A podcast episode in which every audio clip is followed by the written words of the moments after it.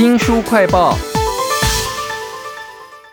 推理小说啊，想象空间真是无极限哈。比如说有一个故事呢，是熟悉大街小巷的计程车司机，他呢很有人情智慧哈，还可以动用他三教九流的人脉，在一个非常有限的时间里头，成功的推理解谜，找到的呢不是一条人命，是一团提拉米苏蛋糕。但是这一团蛋糕跟人命非常有关系啊，这是什么样的剧情啊？为您介绍的是第二十一届台湾推理作家协会征文奖的作品集《零零三七》哈，请到了博士出版的编辑刊。你好，哎，主持人好，各位听众朋友，大家好，我是刊。为什么会找到一团提拉米苏蛋糕呢？那这个作品叫做《零零三七》，又是什么意思呢？稍后我们再来为大家介绍一下。但是我很好奇的是，你自己本身就是一个推理专栏的推荐作家哈，那你自己在这一次的征文活动当中介入蛮深的耶。呃，其实我一直在第五届还第十届的时候就开始参与中文奖，就是担任评审。那一直到第十七届开始担任中文奖作品集的编辑。中文奖跟其他书的编辑不太一样，一般的书你不能在里面有错误，可是征文集的话，你不能把里面的错误改掉，因为我们要诚实的表现出这些作者到底是因为哪些疏漏。让评审们选他们的时候会把他们扣分，然后让他们不能得首奖。所以我要做的是，反而是仔细的去查出这些评审看到的疏漏，然后标注给读者看，说 你要知道这里有错哦，所以他因此不能得名。但每次读者喜欢的篇章，可能不一定会跟评审选出来首奖是一样的。最好的推理作品不一定是最受欢迎的推理小说，哇，好有但趣！每年都不太一定。书名叫做《零零三七》啊，其实这是其中一篇征文奖的作品集的名字哈。第二十一届台湾推理作家协会征文奖的作品集里头，我看到很多种跟时事议题包装的题材。我觉得这一本来说特别有趣的是，这一本很多描写职人，就是各种职业，像是第一篇零零三七，它其实是讲一个计程车在大街小巷里面穿梭，然后不小心捡到后座的一只手机，发现手机里面一直传来简讯，有人说他要去死。其实，在香港，计程车司机都蛮冷漠的。就是我这次有遇到蛮多香港人，然后他们都会这样跟我说。可是这个司计程车司机特别不一样，他就是看到有人，就是他觉得啊，我不能丢下他不管，然后所以他就靠着他计程车司机的知识，然后在大街小巷里面，透过他讯息里面看到一些蛛丝马迹，去找到想要自杀的人。那另外也有一篇是安心出殡，里面讲的是社工。那社工发现有一连串的长者自杀的事件，可是他查下去发现，他觉得他们好像不是自杀的，不知道为什么在经历过一些事件以后死掉了。对他来说就是心生疑虑，因为他是一个很想好好照顾这些老人的社工，所以他就跑去查为什么他们会死亡。那里面有牵涉到一些跟我们现在数位科技有关的，像是因为疫情的关系，我们必须要扫 QR code。那香港有一个政策叫做安心出行，可是老人其实没有办法，就是他们可能连使用手机都不太会，看到 QR code 也不知道怎么扫。那另外有一篇是最惨的一天，讲医生在做手术的时候发生的事情。主角他本身是一个实习医生，可是他觉得他自己的姑姑在动手术的时候，可能是因为医生的医疗疏失，所以害他姑姑比预期的更早死亡，可能有后遗症或是并发症等等。因此，他就趁着职务之便去查询病历，去观察那些医生的手术行为。这一篇在描绘医生的工作的时候，也非常的详实。对我看这篇的时候也相当的惊艳，因为他对每一个手术，你可能会碰到什么组织，怎么缝合哈，甚至医美跟妇产科的风格派别有什么不一样，都写得非常的详实哈。但是我在看到后面这个作者的介绍的时候，他自称他根本不是个医生，我觉得这反差超大的耶。哦，对啊，其实今年入围的几个作者都不是新手。然后，所以他们写的作品可能跟我们过去知道的风格可能都不太一样。像是《零零三七》的作者叫做理想很远，他在香港其实已经写了十本作品，但是大部分都是奇幻、科幻或是悬疑为主。这一篇《零零三七》是他第一篇推理创作故事。然后像是第四篇的《安心出殡》，望日其实长期在经营香港推理小说合集《侦探冰室》，那他在香港也是已经出到第五本《侦探冰室》十》十五的食。今年他自己在台湾有出版长篇推理小说《小说杀人》，可是安心出殡这篇跟他以往的风格都完全不一样。他其实就是一个讲老人照护，其实还有牵涉到安乐死的议题，比较描绘人性关怀的部分。嗯，这个部分我觉得他描写的非常好，因为我看这个第二十一届台湾推理作家协会征文奖的作品集这几篇作品，他最让我动容。会让人感动的一篇小说哈，在这本零零三七征文奖作品集当中呢，我有时候出发点不太是推理，但是也许像刊，你因为你长期介绍这些推理小说嘛，那有没有哪一些是让你觉得很有感觉或者是很意外的呢？嗯，其实这本里面我也最喜欢安心出殡的社工，对，就是陈巧怡，因为我自己也有长者照护的经验，然后有经历过类似的心理转折，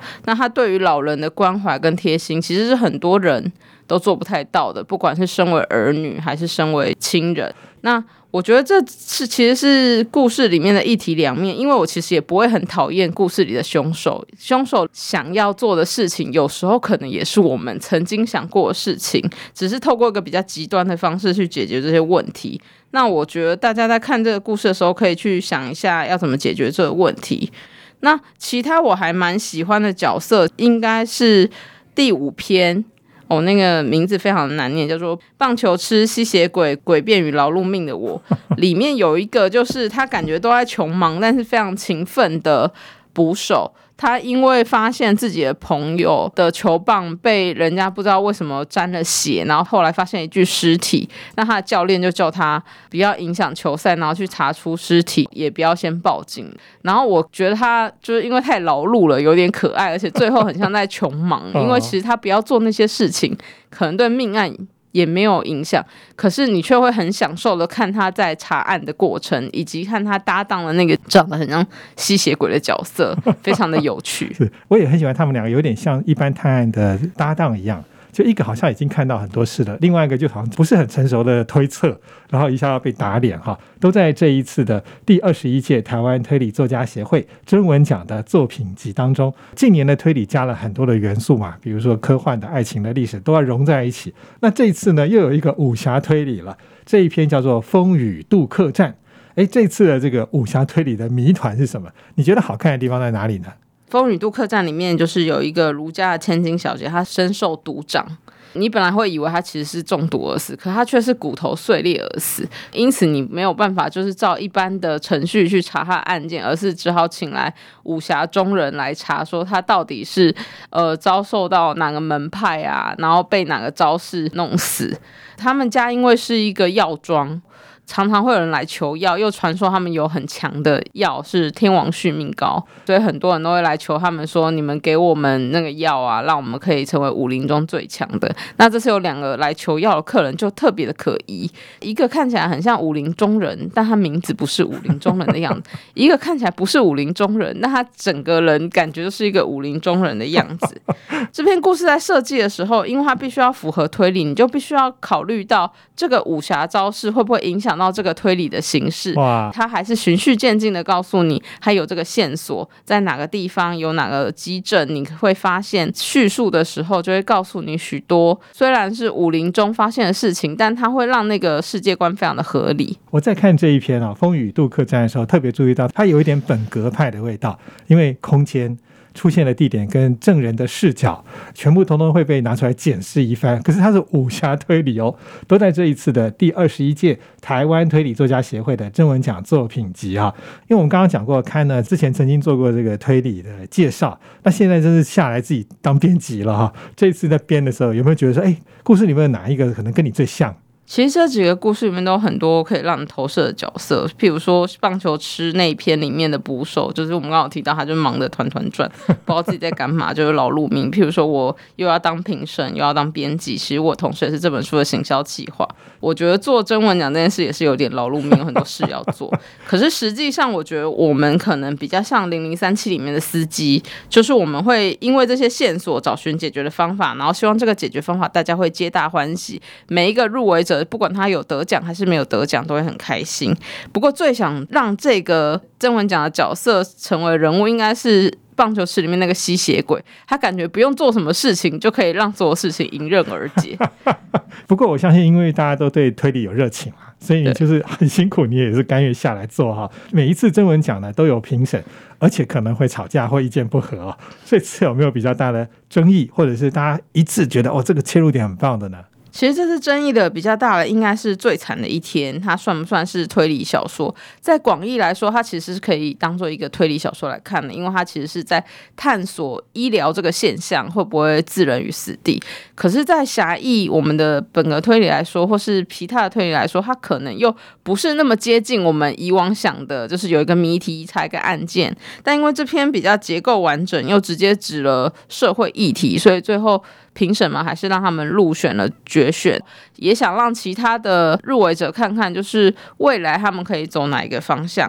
那我们每次评选的时候，其实都会考虑到各个故事的平衡，譬如同时需要兼顾故事性啊、推理谜团啊，还有希望每个故事都有引人入胜的地方。所以它即使没有入围，它可能也是一篇非常好看的故事。像我们之前其实已经揭晓了今年的首奖是零零三七，但像我跟主持人最喜欢的可能都是安心出殡。那我其实有看到很多读者说，他们最喜欢的是棒球吃吸血鬼、诡辩与劳碌。命我，因为那边读起来非常的轻松。也有其他的读者说，他们喜欢《最惨的一天》，因为他们觉得医疗写的非常的详细，就是每一篇都各有各读者喜爱的地方。那我们后续也会很希望，就是看到这些入围的创作者的新作品，因为我们就是一个挖掘新的创作者的奖。那这也是办了这么多年的征文奖，然后做了这么多本征文集的初衷，就是从那些有趣的故事里面，然后我们去发展台湾啊、华文啊推理的可能性。这么多元的可能性呢，都在你们台湾推理作家协会啊，每一届不断的征文啊。这次第二十一届的零零三七，到底这个零零三七的数字是什么意思呢？大家自己去看吧。非常谢谢博士出版的编辑刊来为我们介绍，谢谢您，谢谢大家，也请记得帮我们新书快报按个赞、分享、留言哦。这些事呢，是我们在网络上花了很多时间做的啊，现在也需要人帮忙。如果您有兴趣、有时间的话呢？欢迎来到我们的志工哦！我是周翔，新书快报，下次再会。